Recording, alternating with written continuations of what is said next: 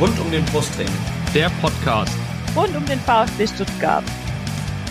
Hallo, hier ist Roberto Hilbert. Hallo, hier ist Peter Reichert. Hallo, hier ist Andi Buck.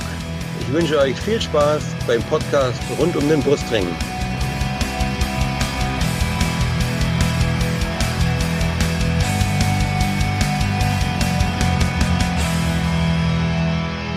Willkommen zum Podcast rund um den Brustring. Mein Name ist Lennart.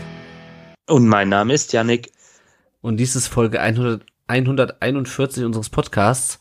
Ja, und Yannick, wir sind seit langem mal wieder alleine heute. Unser Gast hat uns leider kurzfristig abgesagt. Das heißt, wir müssen uns die Besprechung dieses äh, 2 zu 4 in Leverkusen äh, zu zweit geben. Das ist auch mal wieder was anderes. Ja, immer wieder was Neues mit dem VfB. Wir kriegen das gut hin. Ähm, ja. Mal schauen.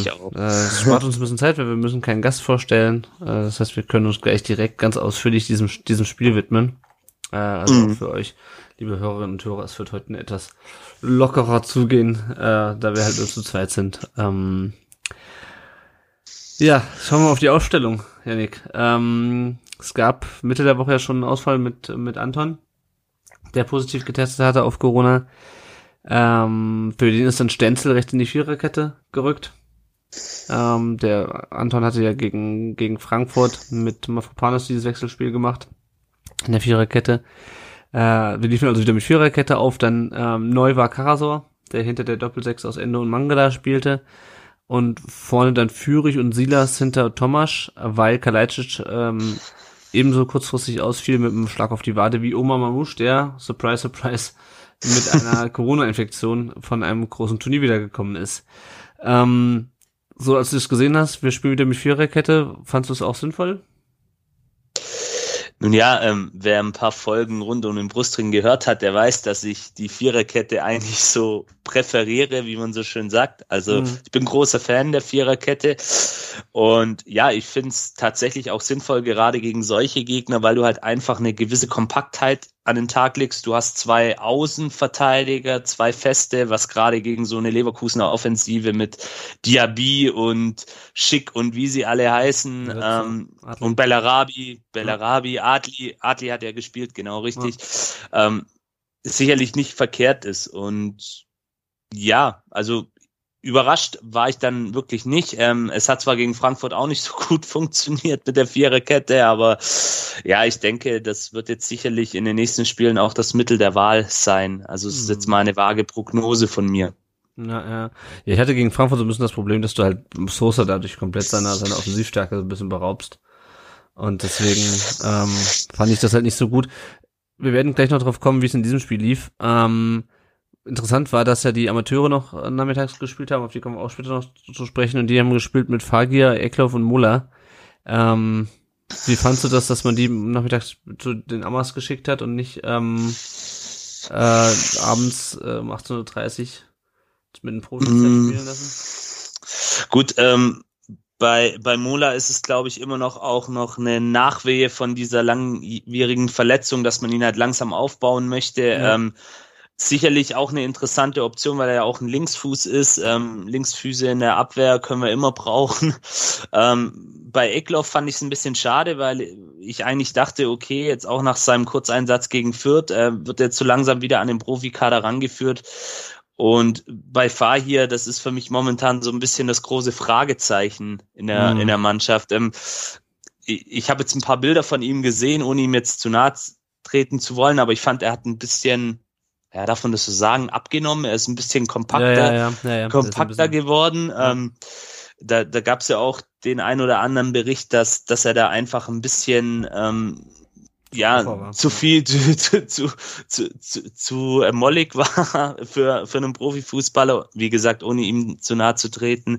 Ähm, mhm. Ja, prinzipiell finde ich die U21 schon sinnvoll für solche Geschichten. Ähm, ich hätte mir vielleicht tatsächlich Egloff da noch gewünscht im Kader, ähm, einfach weil er auch eine, ähm, eine Alternative sein kann für die Offensive und mit seinen Qualitäten dann vielleicht auch noch mal eine entscheidende Aktion im Spiel bringen kann. Aber ja, bei den anderen beiden, beiden kann ich es aus den genannten Gründen tatsächlich nachvollziehen. Ähm, war, war ja leider, wir kommen nachher dann noch drauf zu sprechen, auch nicht ganz erfolgreich, aber okay. Ja, Bin mal gespannt, wie sich das gerade bei diesen drei genannten Spielern dann auch in den nächsten Wochen entwickeln wird, ob die nochmal ernsthafte Alternativen werden können für den Kader, für den Profikader oder dann eben eher in der U21 zu Einsatz, Einsätzen kommen werden. Ja, es sind halt für mich, also jetzt mal von Mola abgesehen, der sicherlich noch andere Probleme hat, sind halt so Schwellenspieler, ja, und ähm, die sind halt immer auf der einen Seite von der Schwelle und mal auf der anderen Seite von der Schwelle, aber ähm, gehen wir noch mal ins Spiel rein, bevor wir nachher noch auf die, auf die zweite Mannschaft zu sprechen kommen. VfB stand, wie man das auch von der Aufstellung her erwarten konnte, mit insgesamt sieben defensiven Spielern, ähm, sehr tief. Hat Leverkusen viel den Ball überlassen. Ich glaube, Leverkusen hatte irgendwie nach, nach 20 Minuten irgendwie 75% Ballbesitz und 15-0 Torschüsse. Ähm, ich finde, der VfB hat aber gut gemacht. Also sie haben gut zugemacht, haben gut auch die Lücken, die sich immer mal wieder dadurch ergeben, dass du halt einfach den Ball den, äh, den Gegner überlässt, gut zugelaufen. Und auch die Entscheidung für Karasor fand ich, fand ich richtig. Der hat ja lange nicht gespielt. Man hat sich lange dafür entschieden, die Position in der Offensive dann halt zu vergeben. Aber ich muss ganz ehrlich sagen, mir hat er gut gefallen. Er ist natürlich gegen gewisse Spieler von einer gewissen Klasse irgendwann überfordert, weil er halt einfach kein Weltklasse-Sechser ist, sondern halt ein Bundesliga-Sechser. Ich fand's aber gut, wie sie, es, wie sie es die ersten 20 Minuten gemacht haben und auch diese sehr defensive, sehr kompakte, sehr zurückhaltende Herangehensweise, was ja eigentlich untypisch für uns ist. Ja, ähm, definitiv. Und ich gerade gra in dieser Phase des Spiels, finde ich, hat man eben auch die Vorteile der Viererkette gesehen, dass man eben dicht gestaffelt, kompakt, aber trotzdem ähm, den Gegner die, die Räume eng machen kann. Das und das ist eben gerade ja, das ist eben gerade bei so einer Mannschaft wie Leverkusen enorm wichtig, weil ja, man hat es ja dann später bei den Gegentoren gesehen, lässt du denen ein paar Meter zu viel Raum, dann nutzen die den eiskalt, weil sie einfach die Qualität dazu haben. Und äh, ja, ich bin wie gesagt, großer, großer äh, Befürworter dieser taktischen Auslegung, weil du halt einfach eine gewisse Sicherheit hast. Ähm, und du kannst ja trotzdem auch ähm, dieses System dann auf den Gegner anpassen und trotzdem auch etwas offensiver dann ähm, das auslegen, je nachdem, gegen wen du spielst. Aber gerade in diesem Spiel, und das wurde auch im Übrigen von Loda Matthäus, muss man an dieser Stelle ja, ja auch mal erwähnen, äh, gelobt, äh, dass, dass ihm das, also ihm hat es sehr gut gefallen und mir natürlich auch, ähm, uns auch in diesem Fall. Ähm, wie da der VfB agiert hat, ähm, nämlich genau den Leverkusen da ein bisschen das Leben schwer gemacht hat. Und man hat auch gemerkt, ähm, an Karasor hat sich da echt reingehauen. Und ja, du hast es gerade schon erwähnt, der hat dann natürlich unter anderem mit Florian Wirtz einen, einen Spiel, Gegenspieler gehabt. Ja, gegen den sehen, glaub, ähm, aktuell 60, 70 Prozent aller defensiven Spieler schlecht aus, weil der Junge halt einfach unfassbare Qualitäten hat. Mhm. Also ich bin auch mal sehr gespannt, wie dem sein Weg weitergehen wird, weil das ist für mich tatsächlich einer der besten deutschen Spieler der letzten Jahre. Aber ja, dafür haben sie es wirklich gut gemacht. Sie haben sich gut verkauft und ähm, haben dann auch immer wieder versucht, nach vorne ähm, durchzudringen, weil dann eben doch die Räume da waren, weil ja Leverkusen auch sehr hoch steht, sehr hoch presst und zwangsläufig dadurch auch Räume frei gibt. Hm. Was mich nur so ein bisschen gestört hat, äh, das zog sich durch das ganze Spiel eigentlich, war das Aufbauspiel. Da haben wir dann doch zu viele Fehler gemacht, zu viele Abspielfehler, zu viele leichte Ballverluste. Ja, teilweise hast du halt auch Gegenspieler von einer gewissen Qualität, die dir einfach, die einfach im Zweikampf besser sind. Aber teilweise waren es dann halt echt, dann kommst du gerade raus und dann spielst du wieder einen Vierpass oder dann schlägst du einen unkontrollierten langen Ball irgendwo auf den Absolut, ja. Scheiß Antrieb. Sorry. Der ist mir auch hart auf den Sack gegangen in dem Spiel. Äh, nicht nur deswegen. Ja. Und ähm, ja, so kommst du halt nicht so richtig raus, aber der VfB hatte immerhin, nachdem äh, Patrick Schick den Außenpfosten getroffen hat in der 13., was er irgendwie auch ähm, was ja irgendwie auch unvermeidbar war, hatte der VfB eine gute Chance. Äh, Silas nämlich holt sich den Ball, legt den auch einem Gegenspieler vorbei, also ich fand das war so ein bisschen der alte Silas von letzter Saison und spielt dann auf Führig und der lässt sich aber den Ball von Radetzky und von Frimpong äh, in der 21. Minute ablaufen. Erstmal gutes Umschaltspiel, fand ich. Also richtig gut gemacht. Der VfB holt sich irgendwie, glaube ich, im Mittelfeld den Ball und dann geht Silas halt ab und auch mit seinem, mit seinem Tempo, mit seiner Technik auch. Der Pass ist eigentlich auch super, vielleicht ein bisschen zu nah an den, an, an den 16er. Aber das war doch, das ist doch etwas, was Mut macht, oder? Dass wir zumindest in Ansätzen dieses, dieses Konterspiel und dieses Umschaltspiel wieder aufziehen können. Mhm. Ja, ja, genau. Und das ist ja auch ähm, eine der, der Grundsätze von Matarazzos Spielphilosophie, dieses schnelle Umschalten. Trotz dieser Viererkette, trotz vielleicht dieser eher statischen Formation, ähm, trotzdem dann die Momente zu nutzen. Und ähm, klar, gegen Leverkusen musst du dann vielleicht auch diese Umschaltmomente besser ähm, für dich dann in Anspruch nehmen. Aber im Ansatz, ja, aber da drehen wir uns ja auch im Kreis. Im Ansatz sieht das ja immer alles ganz gut aus. Im Ansatz sah das schon gegen Freiburg ganz gut mhm. aus in Teilen, äh, gegen Frankfurt.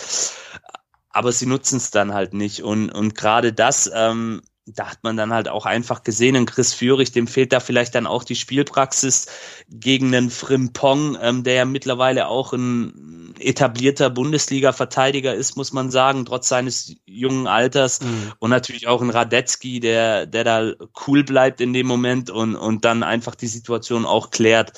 Ähm, ja. Ich habe mich halt gefragt, ob er, ob, ob Führig einfach hätte durchlaufen müssen. Einfach versuchen sollen, mit dem mit dem Ball am Fuß irgendwie dich da durchvorstellen. Im Zweifelsfall muss Rad, fault dich Radetzky, äh, kriegst irgendwie einen easy Elfmeter oder sowas. Also er hat mir da ein bisschen zu früh zurückgezogen. Das ist so ein bisschen, also ja. ich fand ihn generell eigentlich ganz gut in dem Spiel, aber mir fehlt noch so diese letzte, diese letzte Geilheit, einfach sich da durchzuwurschteln. Also dieses, das, was, ja, ähm, das, was man Musch gegen Frankfurt in der Hinrunde gemacht hat, weißt du, das hat mir so, fehlt mir bei ihm so ein bisschen. Dieses abgezockte und, äh, ja. aber das geht unserer Mannschaft ja in großen Teilen ab, weil die Jungs eigentlich gute Spieler sind, aber dann einfach sich nicht trauen, diesen letzten Schritt zu gehen und, und wie du es gerade richtig gesagt hast, ähm, diese Geilheit dann einfach auch mal durchzuziehen und zu sagen, ist jetzt egal, ich nehme das Risiko auf mich, ähm, entweder es klappt oder, oder es klappt nicht. Ähm, äh, ich glaube, Phil Meisel hat es dann auch auf Twitter nochmal ähm, mhm, genau. entsprechend gut ähm, kommuniziert, wie ich fand. Ja, natürlich, klar, also Robert Lewandowski, blödes Beispiel, jetzt fällt mir gerade kein besserer ein, der da vielleicht an, hätte da vielleicht anders agiert und hätte dann wirklich eben dieses Risiko genommen. Aber wie gesagt, da bei Chris Führig natürlich auch mit dieser, mit diesem Hintergrund ähm, nicht viel Spielpraxis etc lange verletzt. Ähm, natürlich dann auch vielleicht immer die Angst im Hinterkopf zu haben. Gerade bei solchen Aktionen kann man sich ja auch, wir haben es bei Mo Sanko gesehen in, in der Hinrunde, was da passieren kann, wenn halt mal so ein Zusammenstoß passiert, ähm, wenn man blöd fällt. Da ist vielleicht dann auch bei ihm im Speziellen jetzt diese Angst da, sich nochmal irgendwie zu verletzen. Ja, ähm, aber, aber klar, natürlich, die Chance kann man sicherlich besser nutzen, zumal sie halt auch wieder im Ansatz ja, einfach gut rausgespielt war. Ja, das, das, das finde ich auf jeden Fall cool. Äh, Leverkusen hinter, hinterher natürlich trotzdem mit Chancen, wie echt das ganze Spiel über. Auch unglaublich viele Ecken. Aber der VfB fand ich hat sie diesmal wesentlich besser verteidigt als gegen Frankfurt. Die kam natürlich auch. Also Absolut. Also, kam natürlich jetzt auch wieder nicht die, genau die gleiche Ecke wie gegen Frankfurt hinten in den Rückraum, aber ich fand, sie haben es besser gemacht. Viel äh, wirklich geklärt. Klar, da war auch mal so einfach ein Ball, den du halt einfach mal irgendwie triffst, äh, aber ähm, du kommst halt raus. Und dann hat äh, Thiago Thomas für das erste Ausrufezeichen gesetzt, äh, aus VfB-Sicht, nämlich in der 28. Minute. ähm, Einwurf von links. Äh, Mangala, äh, über den können wir auch gleich, auch gleich nochmal sprechen, wurschtelt er irgendwie durch, spielt ihn so von halblinks im Strafraum an und er dreht sich und knallt das Ding an die Latte. Äh, und wenn du das die Zeitlupe nochmal anschaust, dann siehst du, wie er schon so seitlich weggehen will und jubeln will. Ja, mm. von dem Jubel, er sich so sicher ist, dass das Ding drin ist. Ähm, das war das erste, was man richtig von Thomas gesehen hat. Gegen Frankfurt war er ja nicht wirklich äh, aktiv. Da hat er sich einmal kurz einen Ball erlaufen nach seiner Einwechslung, aber danach hat man ihn nicht mehr gesehen. Was war so dein, dein Eindruck von ihm äh, bei, bei dieser Chance? Ja, macht das super. Tolle Schusstechnik. Ähm, ich dachte erst, ähm, dass der Schuss abgefälscht gewesen sei von einem, von einem Leverkusener Abwehrspieler, mhm. aber der kam ja dann tatsächlich so. Und aus der Drehung raus, äh, der hätte ja genau gepasst. Da wäre auch Radetzky dann nicht mehr rangekommen. Ja. Ich, ich hätte es ihm auf jeden Fall gegönnt und er hat ein, ein tolles äh, Startelfdebüt natürlich äh, abgeliefert ja. kommen wir nachher auch noch drauf zu sprechen. Und ja, in der Szene, da hat man halt diese Klasse von ihm auch gesehen, ähm, dieses Durchsetzungsvermögen im 16er, diese, do, diese doch Robustheit, die er dann auch an den Tag legt, sich da durchtankt, ähm, so ein bisschen auch.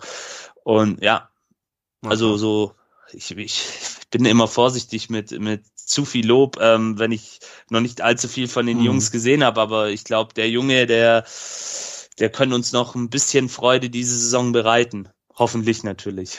Ja, was mir vor allem fehl, äh, gefällt, nicht fehlt, ist diese Zielstrebigkeit. Ja, der nimmt den Ball, dreht sich rum und knallt ihn direkt drauf.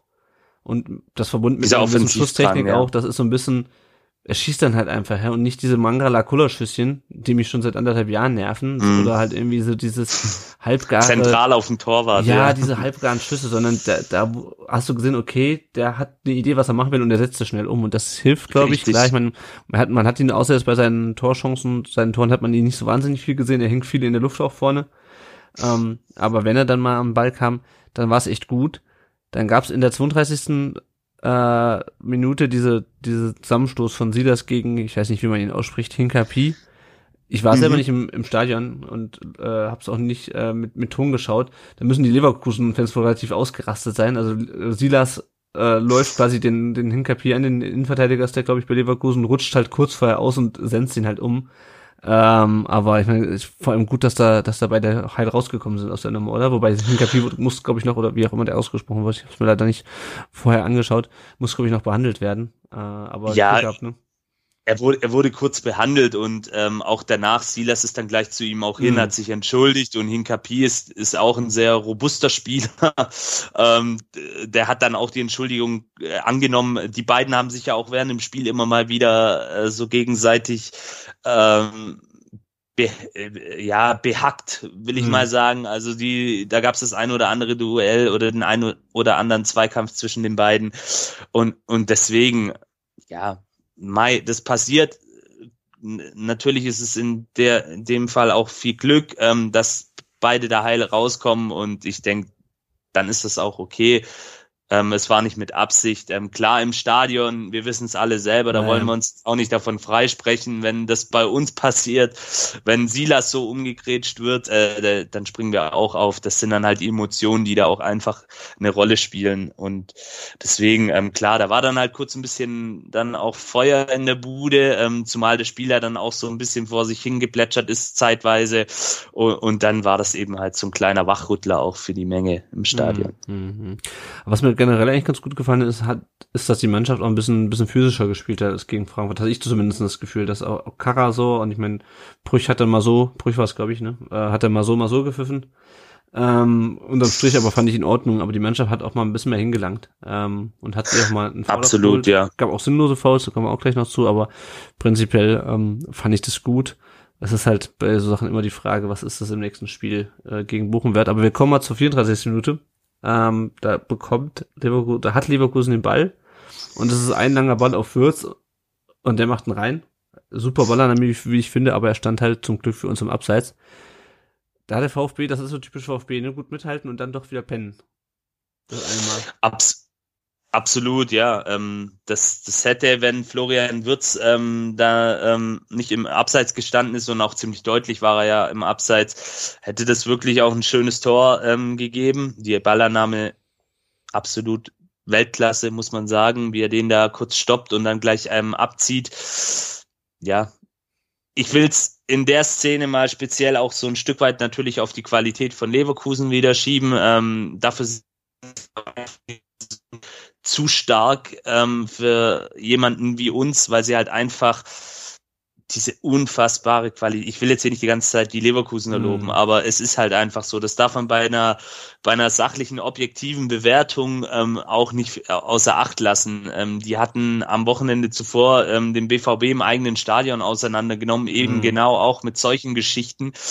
Und ja, in dem Fall klar muss der VfB das natürlich besser verteidigen, muss das vielleicht auch, und das ist auch sowas, was halt uns in dieser Saison nicht wirklich gelingt, auch mal zu antizipieren, solche Geschichten im Keim zu ersticken. Mhm. Und- das ist halt früh verteidigen, dann, dann halt Dieses frühe Verteidigen, vielleicht auch mal draufgehen, dann im richtigen Moment, um eben genau sowas zu verhindern. Ähm, war ja, glaube ein langer Ball auf Würz, ähm, Genau. den hätte man vielleicht auch schon verhindern können, weil man, wenn man, wie gesagt, die Leverkusener auch das ein oder andere Mal angeschaut hat, man weiß, dass die auch mal gern nicht nur sich ähm, durchkombinieren, sondern eben auch solche Geschichten machen, weil sie da halt einfach diese unfassbare Qualität dann auch haben. Hm, hm, ja, ja. ja, Würz hatte dann gleich nochmal zwei Chancen, äh, direkt im Anschluss. Ähm, es war halt einfach, es ist halt einfach ein Spiel mit dem Feuer. Also klar, du kannst so noch so gut. Absolut. Wenn du siehst, wie der Würz den Ball annimmt, ähm, bei dem den langen Ball, der holt sich, sich direkt einen Fuß runter und macht ihn rein. Also da, da machst du relativ wenig. Ähm, Führig hatte in der 37. noch eigentlich eine ziemlich gute Chance, die aber zu zentral dann war auf Radetzky, der den Ball so leicht zur, zur Seite wegfaustet. Aber insgesamt muss ich sagen, Fürich, er kam, glaube ich, insgesamt in der Bewertung nicht ganz so gut weg und kommt auch in den letzten Wochen nicht ganz so gut weg. Aber ich fand ihn eigentlich echt gut. Es lief auch irgendwie 90 Prozent. Zwischendurch wurde ins äh, Grafik eingeblendet. 90 Prozent oder 80 Prozent unserer Angriffe liefen über links. Gut, das lag wahrscheinlich auch daran, dass es, also in absoluten Zahlen war das wahrscheinlich nicht so viel. Aber nichtsdestotrotz, ich finde, er hat echt viel viel auch das Tripling gesucht, viel auch gute, gute, gute Pässe vorne gespielt. Also mir hat er eigentlich gut gefallen. Ähm, und ich könnte mir halt vorstellen, dass er, wenn er noch mit Leuten halt wie wie Mamouche zusammenspielt, wenn er noch mehr Anspielstationen hat, irgendwie, dass er da durchaus wertvoll sein könnte. Also so ein etwas, so ein etwas ähm, technisch, technisch stärkerer Philipp Förster so ein bisschen. Absolut, also ist, ist so für mich aktuell der Arbeiter in der Offensivreihe. Er läuft unglaublich ja. viel, auch schon gegen Frankfurt war das der Fall. Ähm, geht da wirklich die Linie rauf und runter, geht dann auch ähm, mit nach hinten und versucht dann auch ähm, relativ früh dann schon ins Gegenpressing zu gehen, wenn da mal der Ball verloren wird im Mittelfeld was ihm halt auch noch so ein bisschen fehlt, ist eben dieses Spielglück. Wir hatten es ja vorhin auch in mhm. den Szenen, dass dann seine Abschlüsse zu zentral kommen, dass er dann den Ball vertändelt, dass er dann auch gut wegverteidigt wird. Ähm, ja, aber wie du schon sagst, ähm, ich sehe in ihm auch ein großes Potenzial und, und wenn man ihn dann auch in der Vorsaison in Paderborn gesehen hat, man weiß schon, was der Junge kann und was der Junge drauf hat und ich bin sehr gespannt. Also bei ihm sehe ich da auf jeden Fall noch eine Menge, Menge ähm, Potenzial nach oben. Hm, hm, ja. Sehe ich auch so. Ähm, und dann kommen wir zur 41. Minute. Und dann kam, passierte das, was äh, sich eigentlich schon abgezeichnet hat, aber trotzdem nicht passieren dürfte. Diaby trippelt sich durch, macht das auch echt gut. Schießt, wird dann gleich direkt von drei Leuten geblockt, nämlich von Endo, äh, von äh, Mafupanos, von Ito und von Karasor und kriegt aber den Ball zurück. Äh, und dann dribbelt er einfach an den drei Salzsäulen, die nach ihrem Triple, äh, nach ihrem Tackling einfach stehen geblieben sind, vorbei und knallt, den Ding, knallt das Ding halt rein. Ähm, ja, also was mich da gestört hat, ich meine, das ist natürlich gut gemacht und auch wieder Pech, dass er den Ball direkt zurückkommt. Also was das Bild, was mir noch so haften geblieben ist, ist der kniende Grieche. Äh, ja. Also dieses Mafropanos, der so, also ne, du hast ja zwei, die reinkrätschen und Mafropanos, der irgendwie so noch das Bein ne, aufs Knie geht und hinten das Bein rausstellt und der bleibt halt einfach stehen. Steht auf, dreht sich rum und merkt, scheiße, der hat ja immer noch den Ball. Ich habe mich gefragt, ob das wirklich nur, also klar, du versuchst natürlich immer mit allen Mann da irgendwie noch einen Fuß dazwischen zu kriegen, damit er halt seinen keinen koordinierten Schuss unterbringt, aber ich fand es ein bisschen unkoordiniert, dass da wirklich drei Leute ja. irgendwie da irgendwie irgendwie reinkrätschen und dann keiner von den dreien in der Lage ist, Diaby dann halt am, am Nachschuss zu stoppen. Abs absolut. Ähm, ich würde vielleicht doch unkonzentriert mit dazu nehmen und einfach zu schnelles Aussteigen auch aus mhm. der Szene. Ähm, da, da, musst du einfach ähm, dann noch sch schneller sein, wacher sein, weil wenn so ein Mann wie Diaby, ähm, man weiß in der Bundesliga mittlerweile auch, was der Junge kann und mhm wie schnell der dann halt auch ist und sich dann auch im 16er mit seiner Dynamik und mit seiner Schnelligkeit dann auch mal durchtankt und vielleicht auch noch die, die unmöglichen Bälle irgendwie nochmal bekommt und, und versucht dann reinzumachen. Ähm, ja, absolut. Du hast es eigentlich auf den Punkt gebracht, unkoordiniert, unkonzentriert und dann eben dieses zu schnelle Aussteigen aus der Szene. Ähm, ist da natürlich auch ein bisschen Pech dabei, dass er den Ball halt wieder bekommt, aber ja, kann man sicherlich auch besser verteidigen, und zumal er ja auch alleine eigentlich war gegen drei unserer ähm, mhm. Defensivleute. Und deswegen ist es natürlich in dem Fall nicht besonders gut gewesen. Da machen alle drei genannten keine gute Figur. Ja, ja. Ist halt so schade, weil du machst es eigentlich gut, du blockst auch den Schuss wieder ab und dann geht er halt trotzdem durch. Ähm, und jetzt können wir gleich über zwei Spielszenen hintereinander reden, weil die sind irgendwie so bezeichnend. Wir springen in die zweite Halbzeit, 49. Minute. Würz ähm, will den Ball nach vorne spielen, Sosa fängt den mit einer Grätsche super ab. Und dann, dann kommen wir wieder nämlich, nämlich zu Fürich. Der Ball kommt über Fürich nach vorne. Äh, und der spielt einen Pass auf Mangala. Der Mangala dreht sich mit dem, bei der Ballannahme, um, ich glaube, um dem hierbei war das, um seinen Gegenspieler rum, ähm, spielt ihn, läuft ein paar Meter, spielt ihn äh, halb links auf Thomas und der macht einen großen Schritt und knallt das Ding von links unter die Latte das war, glaube ich, einer der geilsten Spielzüge, die ich seit letztem Jahr vom VfB gesehen habe. Also das, das, das äh, zweite Tor gegen Frankfurt war auch ganz nice. Ähm, aber das, also gerade auch diese Ballannahme und diese Wendung von, von Mangala, äh, das war schon geil, fand ich. Ich korrigiere dich, es war der beste Spielzug in dieser Saison. Ich kann mich an keinen, Mhm. tatsächlich, ich persönlich kann mich an keinen besseren erinnern. Und das war auch gleich meine erste Reaktion darauf. Ähm, als ich das gesehen habe und dann gejubelt habe vor dem Fernseher, habe ich einfach äh, gesagt, okay, das war wirklich einer, ja, d- darf man glaube ich so sagen, einer der geilsten Spielzüge dieser Saison. Äh, wirklich wunderbar gemacht. Ähm, von Anfang die Balleroberung von Sosa bis hin äh, der, die Drehung von Mangala Mhm. äh, und dann noch das Auge, ähm, dass da ähm, Tomasch dann auch so schnell schaltet und halb links reingeht in den 16er und dann natürlich so klasse vollendet unter die unter die Latte aus relativ spitzem Winkel, zeigt dann auch nochmal diese Qualität, die wir da auch vorhin erwähnt Mhm. hatten, die er einfach hat. Ähm, und dieses Durchsetzungsvermögen, diesen Drang dann auch zum Tor hin Ja. und ja, einfach toll gemacht, muss Mhm. man so sagen. Lass uns noch mal kurz über Mangala sprechen. Auch der hat, glaube ich, insgesamt in der Bewertung nicht so gute Noten bekommen, auch in der, in der Zeitung nicht. Ähm, er ist, glaube ich, noch nicht bei 100 Prozent. Ähm, aber ich finde, er hat schon wesentlich mehr, gerade auch an offensiven Akzenten gesetzt, jetzt nicht nur bei der Geschichte, als das in der Vergangenheit getan hat. Klar, das ist natürlich so ein, so ein Leuchtturmmoment, der dann so raussteht mit dieser Drehung, mit dem, mit dem Ball. Ähm, aber prinzipiell muss ich sagen, ich fand ihn besser als die letzten Wochen. Ich finde, er ist langsam wieder auf dem, auf dem Weg der, der Steigerung, oder? Absolut, also er, er ist definitiv wieder da auf einem guten Weg, der alte Orel Mangala zu werden aus der Vorsaison, ähm, wo er da wirklich bis zu seiner Verletzung dann auch gut und ja, sehr gut teilweise sogar performt hat. Und ähm, ja, da bin ich auch ähm, guter Dinge, dass er das jetzt in die nächsten Spiele mit transportieren kann. Ähm, das gegen Leverkusen am Samstag war dann auf jeden Fall schon mal ein Fingerzeig, oder einfach auch nochmal so ein Moment, wo man gesehen hat, was er eigentlich kann, zu Mhm. was er imstande ist. Ich meine, jeder, der sich mit dem VfB intensiv beschäftigt, weiß um die Qualitäten von ihm, aber da hat es dann einfach nochmal gezeigt und auch sonst in der Arbeit gegen den Ball fand ich ihn wesentlich besser wie in den letzten Spielen. Da hat er einfach wieder diese, diese Ballbehauptung, Mhm. dieses sich mal durchtanken, auch gegen zwei, drei Gegner, was ihn ja auch auszeichnet. Ähm, das hat er da dann auch wieder in, in der ein oder anderen Szene gezeigt und deswegen ähm, wird er in den, in den nächsten Wochen sehr, sehr wichtig werden. Hm. Ich frage mich halt, welche Rolle Karasau dabei spielt. Ob der dem so ein bisschen den Rücken frei hält und Ja, ich- ihm die, die, die Freiheit gibt, einfach vorne ein bisschen zu ziehen, ohne Ich- zu nach vorne zu ziehen, ohne Angst zu haben, hinten die Restverteidigung zu ob Richtig, genau, ähm. Genau diese Bodyguard-Funktion ist, denke ich, ähm, Ja. die Rolle, die ähm, die Atakan Karasor dann auch letztendlich in diesem Spielsystem dann inne hat und das ist auch, denke ich, genau die Rolle, die er am besten mit seinem doch auch rustikalen Spiel ausfüllen kann und ähm, die er dann auch gegen Leverkusen doch ganz passabel auch ausgefüllt hat Mhm. letztendlich. Hm, hm. Ja. Ja, und dann, äh, wir reden die ganze Zeit so positiv über den VfB, aber es Ja. kriegen dann da doch noch ein paar Tore für Leverkusen. Äh, das 2 zu 1 nur zweieinhalb Minuten später ungefähr. Ähm, Adli, äh, nach einem Freistoß, nach einer Freistoßflanke von dem bei, köpft den Ball aus, ich, keine Ahnung, 10, 12 Metern ins lange Eck. Erstmal der Freistoß an sich, ähm, Endo holt sich dafür eine gelbe Karte ab. So richtig notwendig war der Freistoß auch nicht, oder? Weil da waren ja noch ein paar Spieler dahinter.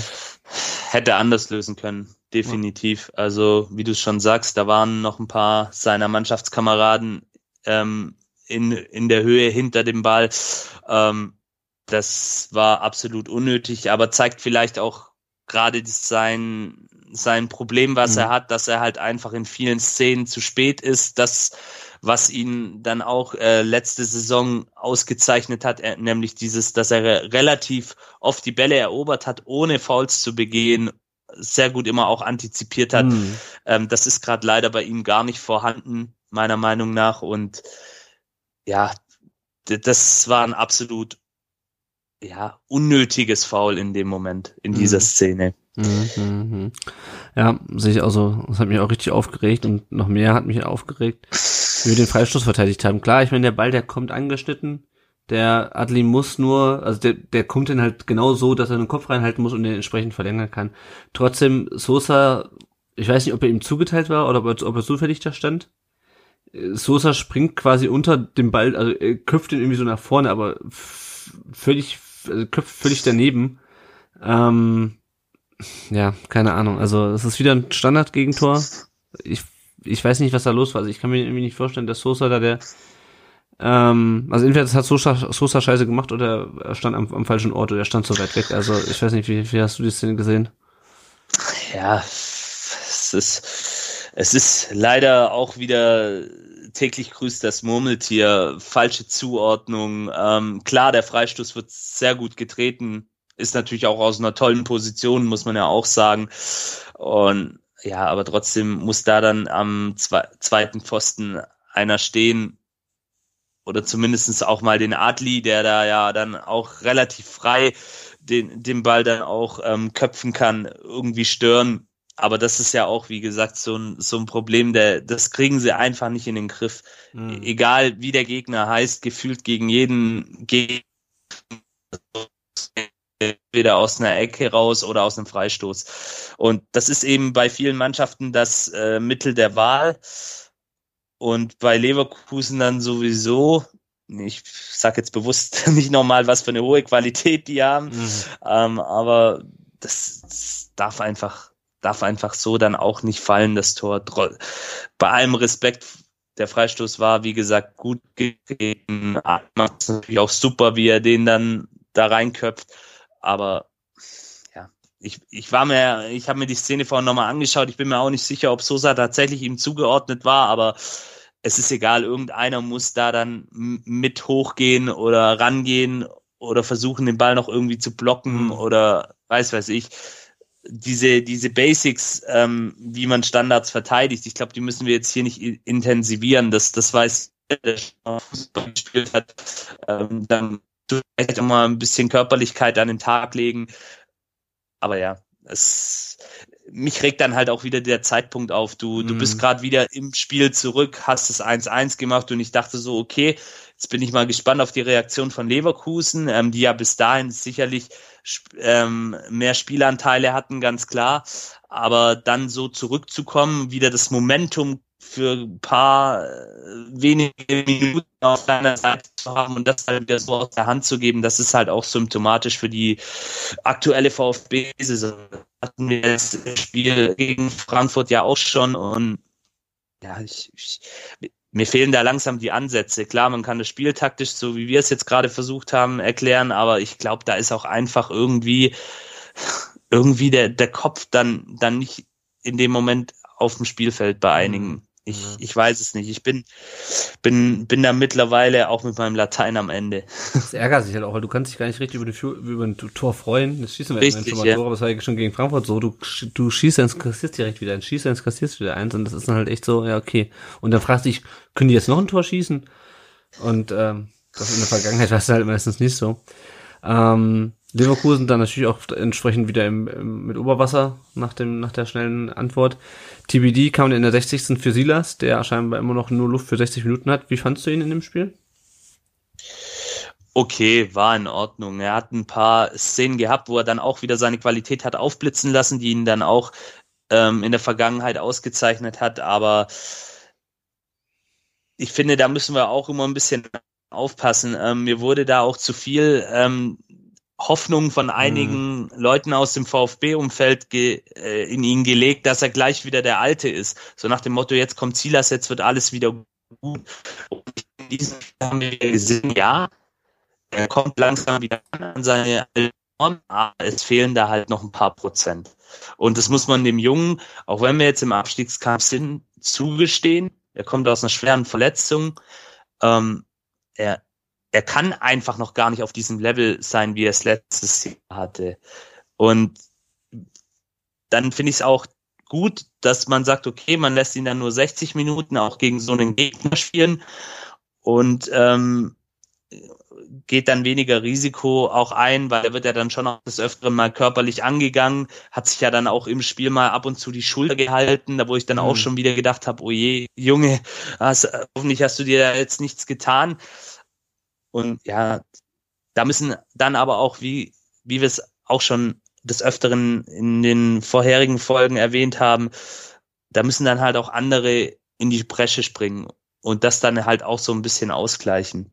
Aber wie gesagt, in dem Spiel jetzt gegen Leverkusen, es war okay, aber noch lange nicht das ähm, Gelbe vom Ei, was wir vielleicht sonst von ihm gewohnt sind. Mhm, ja, ja. ja, wir hatten dann ähm, Antrich dann der der Karasor in der 63 Minute auf dem Fuß steigt, das war für mich auch schon also mindestens dunkelgelb, also er hatte er hatte halt vorher schon so eine Szene direkt, wo du denkst so okay, also der Antrich, also der ist mir schon, der hat ja schon im Hinspiel, ich weiß nicht mehr, ob es gelb, rot oder rot war. Ähm, war glattrot, weil er ähm, Kulibali damals voll ah, ja, gegen das Knie mit offener Sohle. Ja, ja, also wenn genau. das war die Szene, wo wenn Kulibali da glaubt nicht mit, mit dem Fuß auf dem Boden ist, dann ja oder oder oder wenn er wenn er wenn er mit dem Fuß auf dem Boden ist so, so rum, genau. dann dann ist das Knie dann ist das Knie glaube ich in der Szene durch. Also ja, Robert Antrich ist ist auch so ein bisschen der Mike Franz von Bayer Leverkusen, glaube ja. ich, wenn es gegen uns geht. Naja. Ja, ähm, natürlich auch so ein Typ Spieler. Ich sag's mal so, wenn du den in deiner Mannschaft hast, also in deiner eigenen Mannschaft, dann bist du vielleicht froh, wenn du ja. so so so einen hast. Da müssen wir ja auch ein bisschen wieder fair bleiben. Ähm, ich glaube, bei den eigenen Fans kommt das dann auch ganz gut an, diese rustikale Art und Weise, wie er spielt. Aber ja, in der Szene, ich glaube, da war ihm dann auch selber bewusst, weil er ist dann auch ganz, ganz schnell weggegangen, mhm. dass das jetzt, glaube too much war, zumal er ja, wie du schon richtig gesagt hast, davor auch eine Szene hatte, wo man auch hätte eigentlich schon den Karton zücken können. Ähm, und äh, Dr. Felix Brüch, ich weiß, der ist bei vielen unserer Hörer und Hörerinnen wahrscheinlich nicht allzu beliebt, aber der macht es dann schon gut und hat ihn dann auch schön zur Seite genommen und hat ihm dann, glaubt, nochmal klar gemacht, äh, dass das jetzt seine letzte Aktion war mhm. im Spiel in der Form. Also wenn er es nochmal macht, dass es dann halt wirklich äh, die Gelb-Rote gibt. Aber er wurde ja dann, glaube ich, auch kurz danach, ein paar Minuten später, wurde er, glaube ich, auch ausgewechselt. Ähm, da hat es dann auch der Trainer von Leverkusen, glaube ähm, ja, ja. entsprechend kapiert, dass das keine gute Idee mehr ist. Aber ja, ist halt so ein unangenehmer Spieler.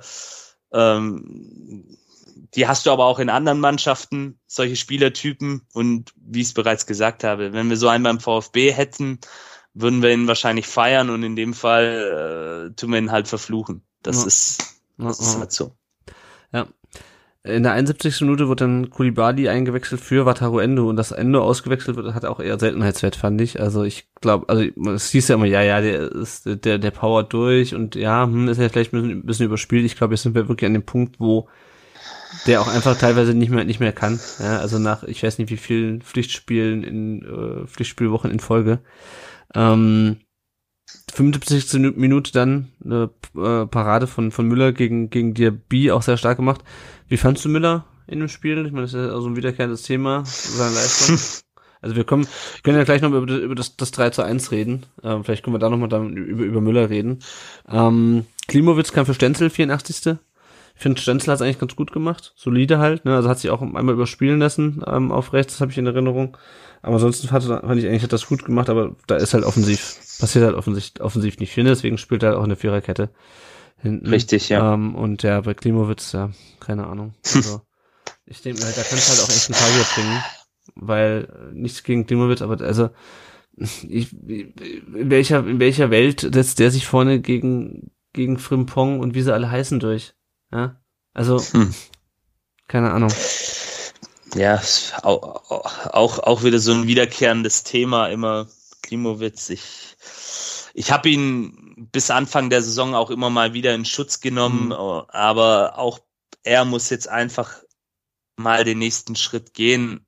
Ich weiß auch, dass wie so, wie so eine Gebetsmühle wiederholen wir das ja. und, und prangern das an, aber es ist halt einfach so. Und klar, es war jetzt die 84. Minute, da kann man jetzt auch nicht mehr allzu viel erwarten, aber naja, du läufst immerhin zwei bisschen, hinterher zu dem Zeitpunkt. Ja, ein bisschen, ein bisschen, ja, ein bisschen mehr Punch nach vorne. Aber ja, wenn man dann halt auch wieder seine, seine Körperhaltung gesehen hat, ja, er kann einem ja fast schon leid tun. Ich, ich, mhm. ich weiß nicht, das ist, glaube auch eine riesen Herausforderung für Pellegrino Materazzo und das gesamte Trainerteam, äh, solche Jungs dann auch irgendwie aufzurichten und mhm. zu sagen, hey, ihr habt die Qualitäten, ihr habt eigentlich die Anlagen dazu äh, oder, oder dafür letztendlich dann auch in, in der Bundesliga zu bestehen und, und auch mal zu, gut zu performen, aber irgendwie kriegt das auch nicht auf den Platz. Ich, ja. ich weiß es nicht. Ja, Muss man auch weiter beobachten. Ja, aber- ja, frustrierendes Thema einfach irgendwie so ein bisschen. Ja. Kommen wir mal zur 86. Minute. Mhm. Äh, Da wurde dann das Spiel quasi entschieden, äh, dachte man zumindest zu dem Zeitpunkt 3 zu 1 durch äh, Florian Würz, der dann doch zu seinem Tor kam. Frimpong ähm, spielt über rechts auf, auf Arangis und der muss im Strafraum quasi nur einmal querlegen auf Würz und der kullert das Ding links unten ins Eck. Ähm, Die erste Frage, die ich mir stelle, ist, also du liegst zwar eins hinten, warum können die da Trainingsspielchen, Hütchenspielchen aufziehen im äh, in unserem 16. Das war das habe ich nicht verstanden. Also wo war der Ja. Zugriff aus der ersten Halbzeit da? Klar, du machst auf, aber du warst ja nicht in der in der Rückwärtsbewegung in dem Moment. Nee, überhaupt nicht. Ähm, Leverkusen hat es dann in ihrer, in ihrer, äh, ja, wie soll ich sagen, in ihrer gewohnten Art und Weise eigentlich relativ ähm, ab, äh, ja, abgeklärt und, und mit vielen Ballkontakten dann auch versucht zu spielen und auch vielleicht haben sie sich da erstmal gedacht, okay, wir nehmen jetzt ein bisschen Zeit von der Uhr, machen, nehmen ein bisschen das Tempo raus. Ähm, ich hatte den Eindruck in dieser Phase, dass dann auch einige wieder, jetzt komme ich wieder zum Fitness-Thema, vielleicht auch nicht mehr so ganz äh, viel ähm, Benzin im Tank hatten dann Mhm. auch. Ähm, aber ja, das ist natürlich keine Entschuldigung. Wir stehen da um, oder die Mannschaft steht da um den 16er herum ähm, kann da dann auch mit einem mit einer guten Antizipation vielleicht versuchen, auf den ballführenden Gegner Druck auszuüben oder dann eben ja dann dann mach halt einen Foul oder oder oder Mhm. kretsch geschwind rein oder oder oder block ihn weg, aber aber irgendwas. Aber da sind wir halt total passiv und auch hier wieder ähm, das, was wir in der ersten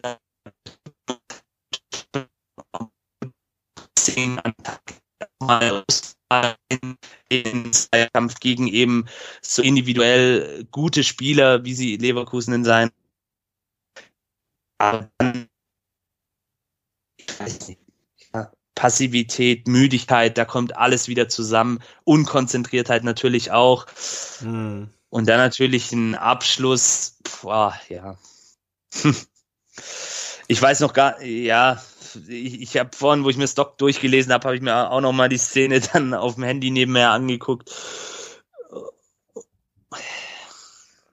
Ist natürlich schon clever gemacht von Wirtz. Hm. Ja, es ist ein Kacktor, klar, aber Wirtz macht das dann natürlich auch. Wahrscheinlich wollte er nicht so kullern lassen. Er wollte ihn wahrscheinlich schon mit mehr Druck dann auch ins Eck reinschieben, aber ist natürlich ein fieser Ball auch für einen Torwart, muss man dazu sagen. Aber es sieht dann natürlich halt in jeder Zeitlupe, die du dir anguckst, sieht's halt irgendwie immer, immer schlimmer aus, finde ich. Und Hm. dann denke ich mir halt auch, okay, Flo Müller, kannst du dich da nicht vielleicht ein bisschen strecken oder ja, Mhm. war ja dann auch so ein bisschen gegen die Laufrichtung von ihm. Das, äh, Ja, man sieht dann auch, sich am Ende noch so auf Ja. wieder. Ne? ja, ja, genau, und, und wird, guckt dann auch kurz hoch. Das zeigt er dann auch wieder in dieser Situation, wo er dann schon auch ein bisschen Druck hat oder auf engem Raum, guckt er kurz hoch und sieht, okay, ähm, Florian Müller geht in die andere Ecke und, und dann macht das eben äh, nach links den, oder positioniert den Schuss dann halt nach links.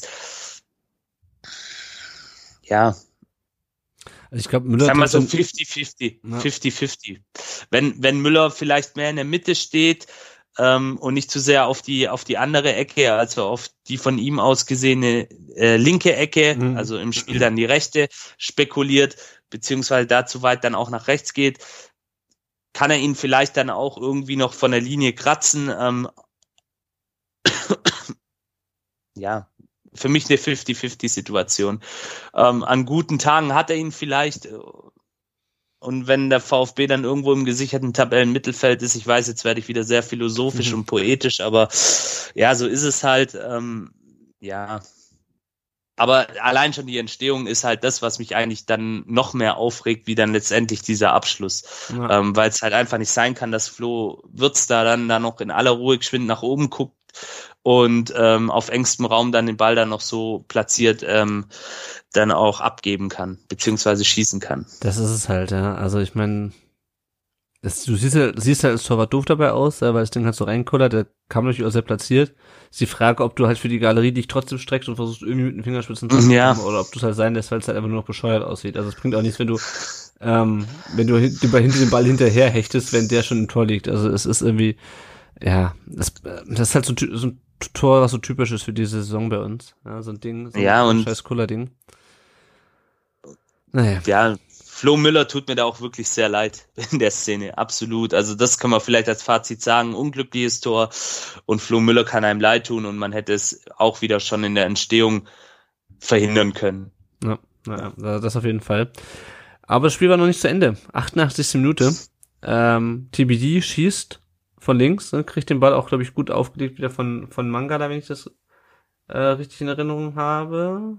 Auf jeden Fall schießt er. Ähm, Mhm. Eigentlich auch ein ziemlich guter Schuss, fand ich. Ähm, und Radetzky klärt ihn so an den Pfosten und ähm, der Ball prallt wieder zurück in Fünfe und da steht Thomas und schaufelt den halt einfach rein. Ähm, und das ist auch sowas, das habe ich lange nicht mehr beim VfB gesehen. Dass da einfach vorne einer drin steht, der halt einfach Fuß reinhält, wenn das Ding zurückkommt. Das macht ein, Genau das, so ein Tor, was, was wir jetzt brauchen in dieser Situation, egal wie einfach reinlöffeln, ähm, abgezockt sein und, und Ja. egal, das muss ja nichts für die Galerie sein. Wir, wir spielen ja jetzt hier keinen Schönheitswettbewerb oder wir wollen auch nicht jetzt in der nächsten Zeit ein Tor des Jahres machen. Nein, egal, einfach reinlöffeln, dieser unbedingte Wille, einfach äh, die Pille dann über die Linie zu drücken und, und das ist eben genau das, was Thiago Tomasch äh, in diesem Spiel auch verkörpert hat. Nicht nur, weil er diese zwei Tore gemacht hat, sondern ähm, auch wie er sie gemacht hat, mit welcher Willenskraft, mit welcher ähm, Durchsetzungsfähigkeit, mit ja, mit welchem Willen dann auch ähm, einfach gut. Und TBT natürlich auch super. ja, also wie er das macht. Schuss. Ja, macht er, macht er wirklich richtig gut. Ähm, sieht man dann vielleicht auch so ein bisschen das, was, was vielleicht der Vorteil dann auch ist, was ja oft kritisiert wird, gerade beim VfB jung, nur junge Spieler. Aber genau in dieser Szene habe ich dann, finde ich, ein schönes Gegenargument, weil man da sieht, wie befreit dann auch TBD dann sich diesen Schuss nimmt und einfach Ja. sich sagt, hey, den nehme ich mir jetzt einfach mal und letztendlich damit dann das Tor äh, für, äh, durch Tomasch vorbereitet. Also wirklich, das, das wäre einfach mal vielleicht ein bisschen früher im Spiel und dann vielleicht auch beim Stand vom, von 1-0 für uns oder bei 0-0 solche Dinger mal einfach öfter Ja, zu machen. ja, ja. Weil, wie gesagt, also, ne, also ein besseres oder die bessere Verkörperung eines Tors ähm, im Abstiegskampf wie dieses gibt's eigentlich für mich nicht. Weil das ist genau so ein Tor des Willens. Ja. Ja, ja. Nee, das fand ich auch, das hat mir auch gut gefallen. Ähm, Habe ich auch so lange nicht mehr gesehen. Das war das Spiel, leider immer noch nicht zu Ende, wo schon die 88. Minute war, schickt er noch mit dem 4 zu 2. Ich glaube, da brauchen wir nicht lange drüber reden. Das ist halt einfach. Das ist Makulatur, ja. Ja, das ist, dann, Dass es dann halt ausgerechnet ähm, Patrick Schick ist, der zuletzt ja in einer kleinen Krise war, in Anführungsstrichen. Das ist dann halt auch noch was ähm, für die Dokumentation. Aber ja, gut. Ich meine, man muss auch ganz ehrlich sagen, wir haben jetzt, wenn man jetzt die, vier Spiele gegen Leverkusen jetzt seit dem Wiederaufstieg sich anschaut, ja, dann hast du jetzt dieses 2 zu 4, du hattest letzte Saison in der Rückrunde dieses, äh, dieses Jahr in der Hinrunde, das ist das 1 zu 3, ähm, wo die auch schon stark waren.